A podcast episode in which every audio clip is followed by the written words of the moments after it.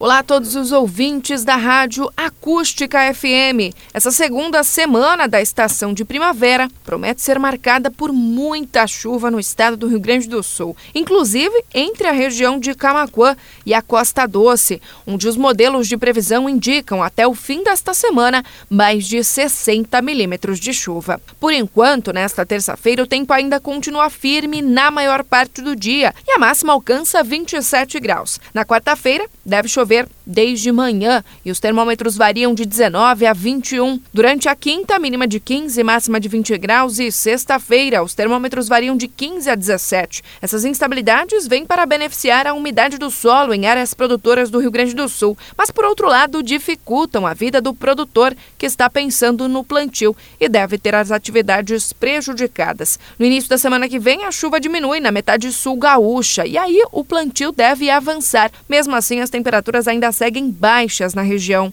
Heloísa Pereira, da Somar Meteorologia, para a Rádio Acústica FM.